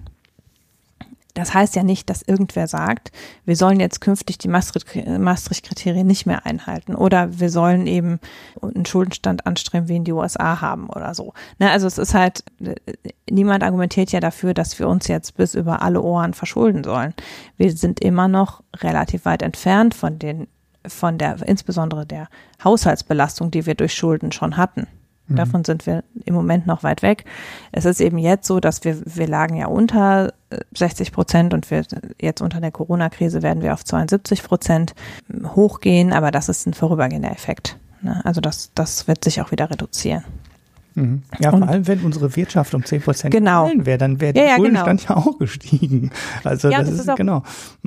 Und auch in Bezug auf die Klimakrise, auch da ist es ja so, wenn wir äh, sagen, wir investieren jetzt nicht, wir befördern die Transformation nicht aktiv durch staatliche Investitionen, dann kommt dabei ja in erster Linie raus, dass wir mit einem weiter so in eine Richtung laufen wirtschaftlich, die nicht nachhaltig ist. Mhm. Das heißt, dass wir eben dann irgendwann in nicht mehr sehr weiter Zukunft da stehen und nicht rechtzeitig Anreize gesetzt haben, um in eine nachhaltige und wirtschaftlich dann auch rentablere Richtung zu steuern. Mhm. Also es ist, wenn wir unter den Maßgaben der umzusetzenden Klimaziele als Wirtschaft erfolgreich sein wollen, dann müssen wir jetzt in den entsprechenden Bereichen investieren. Wir müssen das aber im Moment noch staatlich anschieben, weil eben diese Bereiche alle noch eher risikoreiche Bereiche sind oder zumindest die meisten mhm. relativ risikoreiche Bereiche sind. Und weil wir große Einsparmöglichkeiten bei CO2-Emissionen haben, zum Beispiel in Gebäudesanierungen, aber eben die meisten Gebäude nicht wirtschaftlich rentabel betrieben werden, sondern eben in Privatbesitz sind, wo eben das Kalkül ein anderes ist und eben eine Investition, die notwendig ist, unter Umständen nicht tragfähig ist. Das heißt, wir müssen also im Moment, um unsere Emissionsziele zu erreichen, müssen wir massiv investieren. Wir können aber, wenn wir es richtig machen, davon auch wirtschaftlich profitieren. Umgekehrt, wenn wir diese Investitionen jetzt nicht tätigen, erreichen wir unsere Klimaziele nicht und irgendwann wird das auch an Sanktionen gebunden sein, da bin ich relativ sicher, im Moment noch nicht, aber das wird kommen. Und gleichzeitig haben wir dann die Chance verpasst, wirtschaftlich rentabel da rauszugehen. Und dann haben wir nur die Möglichkeit, über Schrumpfung unsere Klimaziele zu erreichen. Mhm. Also wenn wir nicht schaffen, die Wirtschaft entsprechend umzubauen, müssen wir schrumpfen. Also dann sind wir auf der Seite derer, die sowieso die ganze Zeit sagen, wir sind am Ende des Wachstums angekommen. Wir müssen jetzt aus unseren Emissionen rausschrumpfen. Und dann können wir ja sehen, der April hat uns gezeigt, was es bedeutet, Emissionen über Schrumpfung zu reduzieren. Denn da haben wir gesehen, da sind die Emissionen punktuell um 17 Prozent runtergegangen. Unter einem ganz, ganz, ganz massiven Wirtschaftseinbruch. Mhm. Und das wäre nicht genug. Mhm. So. Und damit der Wirtschaftstransformation kann ich wiederum weitergeben. Denn das ist, leitet über zu deinem nächsten Punkt, falls du schon möchtest. Ja, ja, ja, äh, Wirtschaftstransformation. ja, wir machen ja Transformation sehr clever in Deutschland. Ne? Das wissen wir ja. Entschuldigung, das war jetzt schon sarkastisch, ironisch. Ähm, weil wir schaffen das ja, die Kohlekraftwerke gerade die Braunkohle, da hatten wir ja die große Stufe schon, das hatten wir hier auch mal so, so angeschnitten, das Thema. Die CO2-kräftigsten Kraftwerke besonders lange laufen zu lassen, nämlich bis 2038. Und für diese besonders langsame Abschaltung von Kraftwerken, die sowieso nicht mehr rentabel wären, sobald der CO2-Preis in eine Größenordnung von 30, 35 Euro pro Tonne steigt, egal ob über eine Steuer oder über den Emissionshandel, wären die Dinger sowieso nicht profitabel und wären von alleine abgeschaltet worden. Aber der Staat hat gesagt, nee, das ist uns so doof, äh, die einfach so vom Markt wegnehmen zu lassen. Da hauen wir noch ein paar Milliarden hinterher und haben die Braunkohlekraftwerke abgeschaltet. Jetzt ist äh, diese Woche die Nachricht gekommen für die Steinkohlekraftwerke. Und äh, das ist ähnlich ernüchternd im Endeffekt. Da hat man die Mega, also es gab eine Versteigerung nach Megawatt CO2 äh, nach einem ganz komischen, komplizierten Verfahren, was ich auch in den Details äh, nicht verstehe. Und ich gebe zu, ich bringe das Thema hier auch rauf, äh, weil ich das gerne verstehen würde, äh, es aber nicht, nicht äh, tue. Ähm, ich habe auf Twitter zwar schon eine gute Antwort bekommen, aber die richtige Diskussion hat äh, gerade während der Sendung angefangen und ich schaffe jetzt natürlich leider nicht mehr, das, was da drin steht, ähm, aufzubereiten. Äh, das mache ich dann aber vielleicht in der nächsten Folge, in der ich dabei sein werde, wann auch immer das sein wird, weil dieses Jahr wird noch echt hektisch bei mir. Okay, es ist jetzt beschlossen worden, 4000 Megawatt Kohlekraftleistung vom Netz zu nehmen. Diese Kohlekraftwerke müssen auch jetzt wirklich äh, ganz kurzfristig, 1.1.2021, aufhören, Kohlestrom zu vermarkten und dürfen dann Mitte 2021 auch keinen Kohlestrom mehr erzeugen. Es gibt dann zwar so eine Klausel, wo drin steht, irgendwie äh, langfristige Lieferverträge dürfen eingehalten werden und sowas. Die, diesen Sätzen ein bisschen widerspricht, aber das war zum Beispiel eine der Sachen, die ich vor der Sendung nicht mehr auflösen konnte, ob die jetzt wirklich Mitte Juli komplett abgeschaltet sind und auch langfristige Lieferverträge nicht mehr erfüllen dürfen. Wir wissen ja zum Beispiel, dass das äh, Kohlekraftwerk Datteln, was ja gerade erst eröffnet wurde, äh, einen langfristigen Liefervertrag mit der Deutschen Bahn hat, die zwar auch ihre Züge grün streichen, aber dann irgendwann vor langer, langer Zeit mal einen Liefervertrag über den Strom aus diesem Kraftwerk abgeschlossen haben und jetzt beide Seiten auch in der Verpflichtung sind, diesen Strom A zu erzeugen und die Bahnen B in der Verpflichtung ist, diesen Strom abzunehmen und Energiewende hin und her, das sind Verträge und äh, ja, die werden dann eingehalten und ja, jetzt kauft die Bahn Kohlestrom, weil sie irgendwann vor einem Jahrzehnt mal einen Vertrag gemacht hat über das Thema oder vielleicht ist es sogar noch länger her. Das, das hat echt ewig gedauert, bis das äh, fertig wurde. Das kann sogar länger her sein als zehn Jahre. Ja, die Auktion war schon einigermaßen komplex. Was natürlich noch viel komplexer ist, ist äh, die Abwägung, die Rechnung, die der Betreiber des Kraftwerks aufmacht, weil der hat dann ähm, Mengen Kohle, die äh, da verfeuert wurden in den letzten Jahren. Also ich glaube, das ging die letzten drei Jahre ging immer in die Rechnung rein und die Menge CO2, die du da erzeugt hast in der Zeit. Dann haben die abgeschriebene Kraftwerke, die haben relativ neue Kraftwerke, die wissen, dieses Kraftwerk hält noch zehn Jahre, dieses Kraftwerk könnte noch 40 Jahre funktionieren. Dann gibt es ja nicht nur einen Kostenfaktor in so einem Kraftwerk oder, oder einen Kalkulationspreisfaktor, äh, sondern man hat ja fixe Kosten und äh, man hat variable Kosten, die sich ja auch unterscheiden können in der Zusammensetzung. Beim alten Kraftwerk sind vielleicht die Fixkosten niedriger, weil es schon abgeschrieben ist und die laufenden Kosten höher und beim ganz modernen Kraftwerk ist es vielleicht genau andersrum. Das geht dann natürlich in die Kalkulation ein.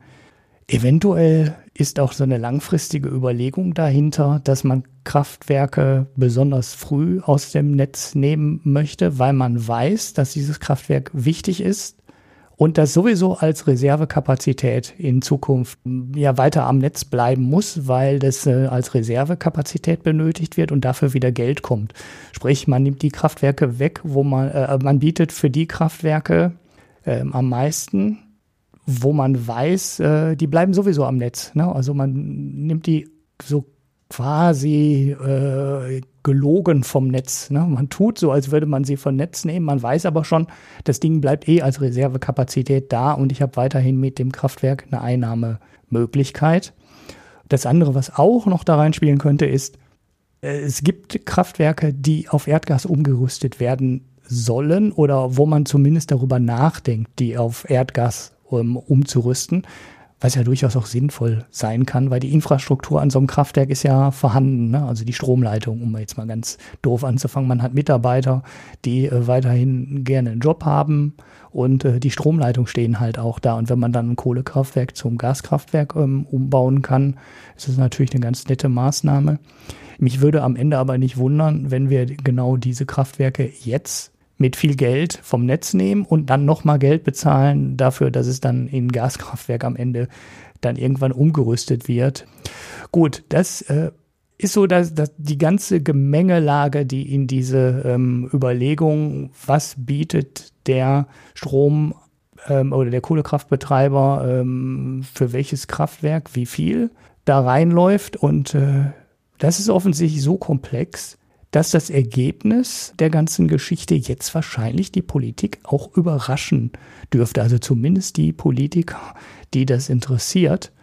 Denn es sind das größte Kraftwerk, was ähm, vom Netz geht, das sind zwei Blöcke, Moorfeld bei Hamburg, in der Nähe von Hamburg.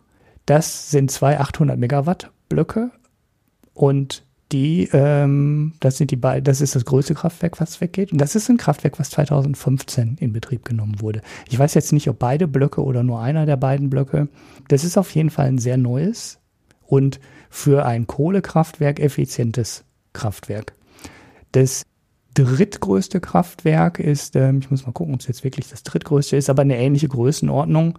Naja, also nicht eine, die ähnliche Größenordnung stimmt nicht. Wenn man einen Block nimmt, ähnliche Größenordnung, ist dann dahinter das Kraftwerk, äh, Kraftwerk Ebenbüren. Da war auch mal eine Zeche, 794, aber dann das Kraftwerk Westfalen mit 763 Megawatt. Auch nur unwesentlich kleiner, also ähnlich groß wie der Block A und Block B in Moor Moorburg heißt das, habe ich gerade Moorfeld gesagt, ne?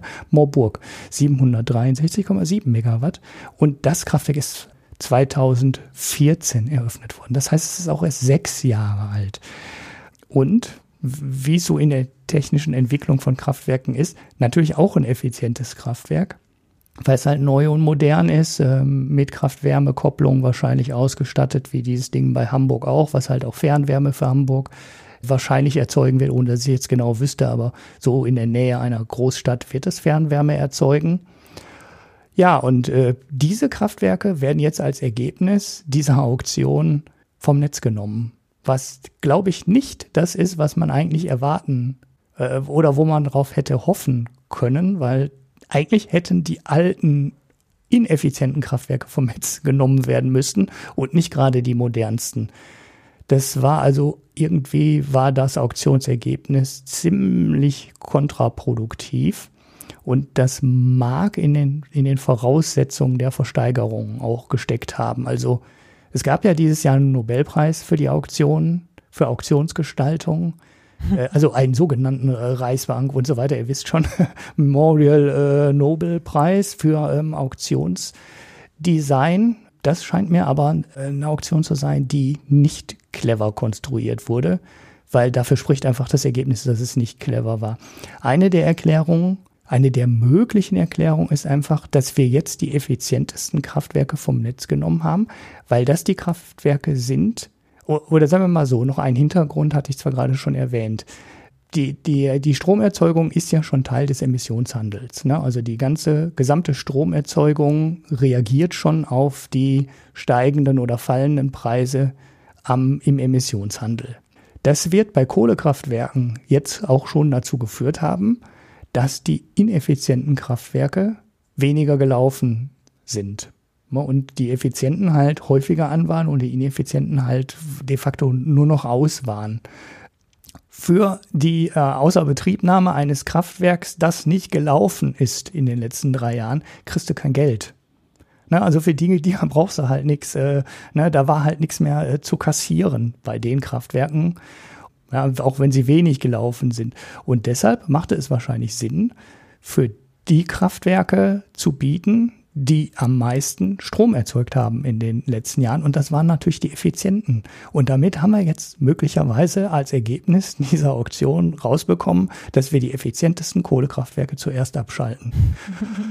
Und ja, das wirkt im Moment, auch wenn ich das in den Details nicht durchdrungen habe, wie ein ziemlich epic, wie, wie sagen die Spieler immer so schön, epic Fail, ne? also ein epischer Fail. Ähm, und wir haben genau das Gegenteil in der Auktion erreicht von dem, was wir eigentlich erreichen wollten.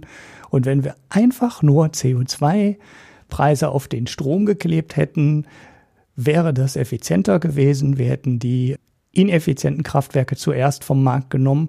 Und jetzt zahlen wir viel Geld dafür, dass wir die effizienten Kraftwerke vom Markt äh, nehmen. Und das ist eigentlich ein Paradebeispiel dafür, wie man mit so ähm, Politikzielen, die sich gegenseitig widersprechen oder man hat ein effizientes Tool wie den Emissionshandel, greift aber dann mit äh, ineffizienten Tools in den Markt ein, will damit was besser machen und macht aber eigentlich alles schlechter, als es vorher schon mit, mit einem reinen CO2-Preis gewesen wäre. Und das kann man jetzt am Steinkohleausstieg, äh, obwohl man das mit einer Auktion gemacht hat, wieder sehen. Da hat also dieser effiziente Mechanismus der Auktion auch nichts dazu beigetragen, dass das Ergebnis besser wurde.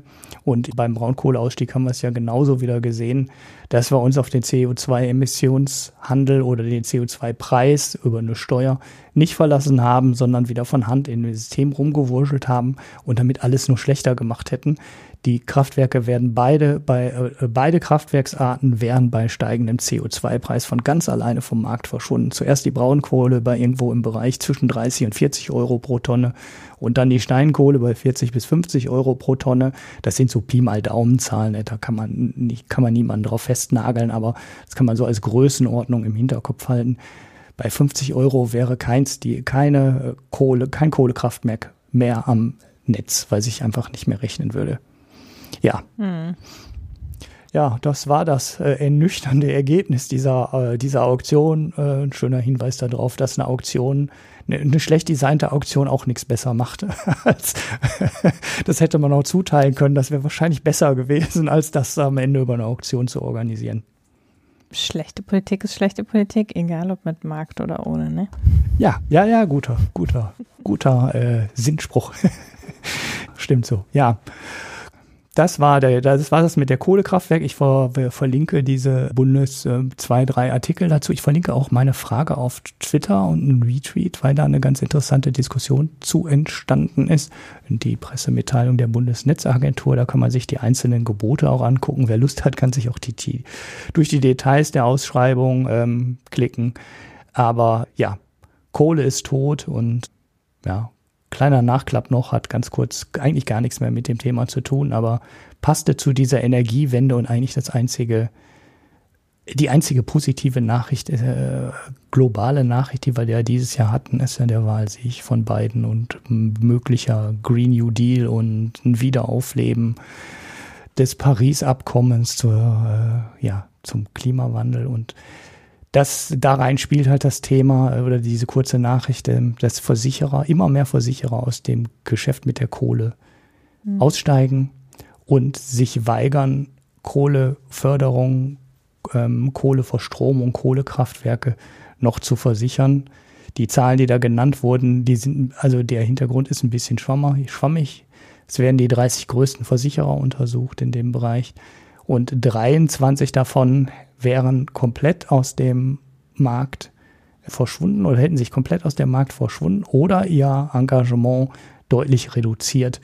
Jetzt ist natürlich dieses, haben ihr Engagement deutlich reduziert, wieder mit großem Interpretationsspielraum versehen, aber man sieht, in der Finanzbranche gibt es zunehmend größere Bereiche, die mit Kohle, Kohleförderung, Kohleverstromung nichts am Hut haben wollen. Das sieht man auf der Investitionsseite. Da hatten wir die Nachricht, glaube ich, auch hier schon mal im äh, Podcast, dass sich da immer größere Investoren zurückziehen aus dem Markt, weil sie einfach ähm, mittelfristig und langfristig auch einfach schlicht ein Klagerisiko sehen, wenn man mhm. heutzutage weiter CO2 in die Atmosphäre bläst. Und ähm, jetzt ist dieser ähm, Aspekt offensichtlich bei den Versicherern auch schon da. Da hatte ich ihn jetzt dieses Mal zum ersten Mal äh, zur Kenntnis genommen. Und ja, 23 von 30, die in diesem Markt gar nicht mehr oder nur sehr zurückhaltend agieren, ist halt schon eine Hausnummer. Das muss man schon ganz schön sagen. Also da sehen die, sagen die Versicherer auch, nö, das, das wollen wir nicht mehr. Und das ist im Endeffekt ja das, was die Atomkraft eigentlich auch in vielen Ländern immer verhindert hätte, wenn es nämlich eine private rechtliche Versicherung für die Atomkraft, für die Risiken aus dem, aus dem GAU hätte geben müssen, dann wäre der Atomstrom nämlich in vielen Ländern auch einfach tot gewesen weil äh, die Versicherungskosten so exorbitant hoch gewesen wären. Und in Deutschland war es ja immer mit staatlicher Absicherung. Oder äh, ja, man, man hat halt äh, nur so ein Minimalrisiko, also was heißt minimal, es waren wahrscheinlich schon irgendwie noch Milliarden, die bei ähm, Atomkraftwerk lagen, aber man weiß ja, wenn so ein Ding wirklich in die Luft fliegt, dann sind die Schäden halt höher als äh, Milliarden. Und da gab es immer einen Deckel oben drauf, wie bei einer privaten Haftpflicht. Und darüber wäre dann der Staat eingesprungen. Und auch andere Konstruktionen, die es in anderen Ländern gab, wo es dann so eine gemeinschaftliche Haftung gab, von, mit allen zusammen, allen Atomkraft, äh, Kernkraftwerksbetreibern zusammen, hat man versucht, dieses Risiko zu verteilen. Aber das war auch immer, ähm, ja, da war viel Blendwerk dabei. Und im Endeffekt weiß man, äh, wenn so ein Atomkraftwerk in die Luft fliegt, dann geht der, dann ist der, äh, dann ist der Anbieter insolvent, der haftet nicht mehr, dann springt irgendwann möglicherweise ein Haftungsverbund ein, den, äh, der kann die äh, Schäden auch nicht ähm, abdecken komplett und am Ende springt der Staat ein. Und das ist implizit oder explizit immer in der Kalkulation des Atomstroms drin gewesen dass das eben nicht 100% versichert ist, sondern am Ende der Staat dafür blechen muss, wenn so ein Ding wirklich in die Luft fliegt. Und rein privat hätte das nie funktioniert, glaube ich. Und bei Kohle sehen wir es jetzt halt, weil da springt der Staat nicht ein, sondern da steigen die Versicherer jetzt alle aus und demnächst wird halt so ein Kraftwerk nicht mehr versichert. Oder die nächste Kohleförderung nicht mehr versichert und dann macht es halt auch keiner mehr. Ja. Dann, glaube ich, sind wir zum Schluss, ne? genau, mit guten Nachrichten unterwegs in den Gesellschaftsteil. Jo. Äh, ich wollte noch was picken. Ich weiß nicht, hast du irgendwas? Nee, ne? Äh, nö, ich habe äh, kein Pick. Nein, ich habe auch nichts getrunken. Und Pick habe ich auch nichts getrunken. Also doch, ich habe schon was getrunken, aber nur Sachen, die ich ja schon besprochen habe. Ungesund. Ähm, aber ich picke was. Und zwar ein, ähm, äh, also manchmal gibt's ja einfach schöne Studien. Mhm. Und noch schöner ist, wenn Leute, die daran beteiligt waren, das auf Twitter so aufbereiten, dass man die Studie nicht lesen muss. Und das ist hier der Fall. Ähm, ich, wir verlinken einen Thread von Timo Fetzer der zusammen mit einem Kollegen aus Oxford, soweit ich weiß, äh, eine Studie darüber veröffentlicht hat, äh, was es, äh, also die konnten, es geht darum, ob Contact Tracing Covid-19-Erkrankungen verhindern kann. Das kann man ja am Ende, also das Problem ist ja immer, wir können das nicht sauber messen eigentlich, weil wir ja nicht nur Contact Tracing machen, sondern es gibt auch Masken und es gibt auch äh, irgendwie Sachen sind geschlossen und Dinge darf man nicht. Und deshalb weiß man nicht, wie viel ist darauf zurückzuführen, dass wir Contact Tracing machen, wie viel ist auf die anderen Sachen zurückzuführen. Das ist in ökonomischen Fragestellungen fast immer der, der Fall, dass wir eine einzelne politische Maßnahme nicht von anderen trennen können. Und hier haben wir in einem nicht ökonomischen Anwendungsbeispiel aber mal den Fall, dass wir ein quasi natürliches Experiment haben. Denn in England ist es ja äh, vor zwei Monaten passiert, dass wegen eines Excel-Fehlers ganz, ganz viele Leute ihr Ergebnis nicht erhalten haben. Mhm. Irgendwie 16.000 Fälle wurden nicht korrekt mitgeteilt, sondern erst in, äh, mit einer Verzögerung von mehreren Tagen zwischen dem 25. September und 2. Oktober. Und dann sind die alle nachberichtet worden. Dann, deshalb gibt es in England so einen Sprung in allen Statistiken. Und das hat natürlich dazu geführt, dass auch ungefähr eine Woche lang das Contact Tracing ausgeschaltet war in den betroffenen Regionen. Und dadurch kann man jetzt isolieren, welchen Einfluss das Contact Tracing auf äh, die Infektions äh, das Infektionsgeschehen hatte, weil tatsächlich das regional unterschiedlich verteilt war, dieses, dieser Meldefehler. Mhm. Und ähm, das haben sie halt gemacht in dem Paper und haben eben ausgewertet, in welchen Regionen äh, ist der Meldefehler aufgetreten, welche waren nicht betroffen und wie ist die ähm, Infektionstätigkeit danach in diesen Regionen unterschiedlich gewesen. Und meinen, sie können ungefähr 120.000 zusätzliche Fälle auf diese eine Woche unterlassenes Contact Tracing zurückführen. Also auf die 16.000 mhm. nicht getraceden Fälle können sie 120.000 neue Fälle zurückführen. Mhm das da passiert. Und das ist ein, also neben der Tatsache, dass es natürlich ein, ein gutes Argument für Contact Tracing ist und dafür, dass wir unsere Statistiken nicht mit tagelangen Verzögerungen führen sollten und dass wir nicht das Testen einfach einstellen sollten, wie es im Moment bei uns teilweise auch passiert, ist es auch ein sehr schönes Beispiel dafür, wie man mit einer sauberen statistischen Auswertung Kausalität identifizieren kann, wenn sie nicht im Experiment darstellbar ist. Mhm. Weil das ist ja immer das Problem in Sozialwissenschaften gegenüber Naturwissenschaften, dass wir ja kein Experiment machen können, wo wir alles andere ausschalten. Mhm. Außer halt, zufällig schaltet sich irgendwas aus. Und dann kann man es beobachten. Ja, und deshalb, das ist einfach ne, schön zu sehen, wie es funktioniert oder dass manchmal eben äh, sowas auftritt und man es dann analysieren kann und daraus Schlüsse ziehen kann.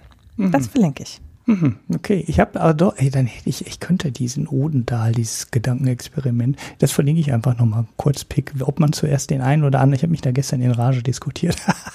Auf Twitter musste auch mal sein, diesen Tag nur Customer Support und Technikkram macht, ab und zu muss man mal auch so Gedankenexperimente diskutieren. Ja, ich habe das da nicht eingemischt, ich sehe das aber kritisch. ja, ja, es gibt viele Gründe, das kritisch, äh, das, das äh, kritisch zu sehen. Ich fand die Überlegung halt nur ähm, ganz witzig. Wo zieht man die Grenze zwischen äh, impfe ich zuerst die Spreader oder impfe ich zuerst äh, die Risikopatienten? Weil die Abwägung ist natürlich total wichtig und hatte nach diesem äh, Thread ein bisschen das Gefühl, ja, so hat irgendwie, habe ich die Diskussion noch nie wahrgenommen. War ein neuer ähm, Blickpunkt und die Frage halt, mhm. ähm, ist es vielleicht sinnvoller erst die, äh, wenn man die Spreader, also ich glaube, die Frage ist sogar relativ einfach. Wenn man die Spreader, die Superspreader, nennen wir sie einfach mal so, identifizieren könnte, wäre es natürlich total sinnvoll, die als erste zu äh, als erstes zu impfen. Viel eher äh, ne, oder, oder direkt in der ersten Welle mit den schlimmsten äh, Risikopatienten, weil damit würde man sehr schnell die äh, allgemeine ähm, Ansteckung in der breiten Bevölkerung senken können und damit hätte man halt auch das Risiko für alle Risikopatienten sofort gesenkt auf ein relativ fix. Während man dafür das Durchimpfen aller Risikopatienten halt richtig lange braucht. Ja, ich verlinke aber den Thread. Ich will jetzt gar nicht alle Argumente hier ausrollen. Ich habe aber noch einen anderen Pick, ähm, Hanna, nämlich deine Mandarinenmarmelade. Die ist nämlich erstens total lecker und zweitens habe ich das Rezept und die Resteverwertung ja bis äh, zum Exzess getrieben. Das heißt, ich habe das so gemacht wie äh, in deinem Rezept, ne? Also äh, mit mit Schale und alles zusammen, also ne? In, in Stücke geschnitten, durchgekocht, länger, bis alles weich wurde und sich das Fruchtfleisch löst und so weiter und dann daraus die Marmelade gemacht. Übrigens mit ein paar Streifen von der Schale, ne, auch wenn du das nicht magst. Ich finde das total super, auf äh, so Schale zu beißen, ab und zu. Dann habe ich diese ganzen Schalenreste genommen und rein Alkohol drüber gegossen, den ich noch über hatte von meinem äh, Limoncello. Äh, und auch das kann man wieder trinken, interessanterweise. Ist ja noch genug Fruchtfleisch dran und genug Schale, da ist noch genug Geschmack drin. Und Zucker. Und Zucker. Das gibt halt äh, so einen bitteren Mandarinenlikör, der äh, ja wie Campari Orange ne, in die Richtung schmeckt. Ne? Also oh, diese Zitrus, äh, Zitrus und dann halt das Bittere, was aus der Schale kommt. Äh, ich kann mir gut, also das ist jetzt relativ heftig, weil ich da halt rein Alkohol drüber ähm, gekippt habe und nicht groß verdünnt habe, das würde ich dann im Sommer wahrscheinlich so mit frisch gepressten Orangensaft so eins zu eins mischen oder so. Und dann ist das, glaube ich, richtig toll. Ich hoffe, das hält sich so lange. Der Alkoholgehalt und Zuckergehalt ist eigentlich hoch genug. Bin aber noch nicht so richtig zuversichtlich, weil da sehr viel Fruchtfleisch halt mit drin ist. Ob das die ganz hohe Haltbarkeit hat, die du ja eigentlich beim Likör haben solltest. Ja, dann habe ich aber auch immer noch nicht aufgehört. und habe die Schale noch äh, ganz, ganz klein geschnitten und habe ein Plätzchen daraus gemacht. äh, das Problem ist, ähm, äh, das ist wirklich viel Schale, was bei zwei Kilo Mandarinen dann überbleibt. Mhm. da könnte ich, glaube ich, 20 Kilo äh, Plätzchen mitbacken. Aber im Endeffekt einfach nur Mürbeplätzchen, also Mürbeteig, ein bisschen Marzipan rein und dann halt die Schale rein oder, oder Mandeln könnte man auch reinmachen und dann halt die Schale äh, fürs Aroma da rein wenn man Lust hat, kann man noch äh, dunkle Schokolade oben drüber machen, irgendwie gemustert oder so, aber ich esse immer nur, also das Auge ist bei mir im Zweifelsfalle nicht mit und dann schenke ich mir das schöne Verzieren der Kekse. Also so, weit, so weit kann man die Resteverwertung ähm, mit gutem Bio-Obst dann treiben, dass man da ja noch zwei Schritte hinter der äh, Marmelade noch was mitmachen kann. Fand ich ganz äh, witzig. Ich habe jetzt, ich hätte jetzt noch, äh, wenn jemand Interesse dran hat, so ein Kilo Mandarinenschalen in der Kälte draußen stehen, aber ich glaube, so viel Plätzchen kann ich nicht backen, dass ich das Zeug noch sinnvoll. Die sind halt loswerden. so klebrig. Also ich finde das immer, also ich mache ja viele Sachen mit der Flotten Lotte, also auch ähm, mhm. bei Beerenmarmelade und bei Apfelmus. Mhm. Und immer ist halt dieser Schalenschlons und Kerneschlons extrem klebrig, wenn man da Marmelade, also wenn man da schon Zucker dran hatte. Mhm. Und dann ist es halt gut, man hat da ja nur die Schalen, aber trotzdem ist das ja eine ziemlich klebrige Angelegenheit, das dann noch zu irgendwas anderem zu verarbeiten. Ja, aber mit Alkohol ist ja nicht mehr so klebrig. Das habe ich dann auch nur noch in die flotte Lotte ähm, reingetan, ein bisschen gedreht, also nicht äh, in die falsche Richtung gedreht, ne? also so, dass mhm. du nicht durchschiebst äh, durch das Gitter, ist ja kein Gitter, weißt was ich meine, ne? ähm, so dass du die Flüssigkeit Flüssigkeit äh, gemischt wird, ja, durch die Löcher mhm. läuft so und äh, habe das dann lange tropfen lassen und das habe ich dann, äh, mehr habe ich da nicht mehr mitgemacht und äh, ja, dann habe ich halt ein paar rausgenommen und nochmal klein geschnitten für die, für die Kekse dann. Das ist dann, wenn du die, wenn du den Alkohol drüber gießt, ist es nicht mehr so super klebrig, weil du viel von dem Zucker dann nachher natürlich mhm. in der mhm. Flüssigkeit hast. Das, das geht und es gibt überraschend viel Aroma ab. Ne? Also ich habe einfach Rezepte gesucht im Internet, wo Orangat drin war ähm, und habe dann anstelle des Orangats habe ich dann die Mandarinenschale reingeworfen. Das war mein mein Suchbegriff und weil das feuchter ist, vom Gefühl her feuchter war, als, ähm, als es Orangat ist, habe ich die Flüssigkeit in dem Keksen, äh, in dem Keksteig ein bisschen reduziert. Das heißt, ein Rezept da waren irgendwie, kann ich auch noch verlinken, da kamen noch irgendwie 150 Milliliter Sahne rein. Da habe ich komplett drauf verzichtet. Hm, die Kekse waren trotzdem gut. Also hier kann man. Also ja. ich, ich würde tatsächlich, glaube ich, die Schalen, ähm, äh, also würde vielleicht im Schnaps das länger liegen lassen. Also wir haben mal bei Apfellikör angesetzt und man kann den, also da haben wir auch halt einfach die Apfelstücke in Schnaps geworfen und mit dem der Rest dieses Ansatzes ist jetzt ein Jahr alt und wir gießen dann halt immer ein Stück davon ab und strecken das mit Läuterzucker für Likör. Mhm. Und tatsächlich ähm, kann man halt die Äpfel, also das hält einfach. Also die Äpfel in dem Schnaps, die liegen da jetzt. Und mhm. da wird auch nichts schlecht dran. Und so eigentlich würde ich mir das mit den Schalen auch vorstellen, dass man das halt einfach ansetzen kann und dann so nach dem Prinzip Rumpunsch mhm. bis zum Sommer stehen lassen und dann halt mit Läuterzucker entsprechend strecken oder mit Saft strecken. Und dann ist natürlich vielleicht mehr Bitterstoffe dran. Mhm. Aber vielleicht ist auch, also dann geht es mehr in Richtung eines Bitter wahrscheinlich. Mhm. Richtig. Aber dafür ist halt vielleicht auch noch mehr Geschmack drin. Und es wird halt nicht schlecht. Also ich glaube nicht, dass es schlecht wird. Mhm.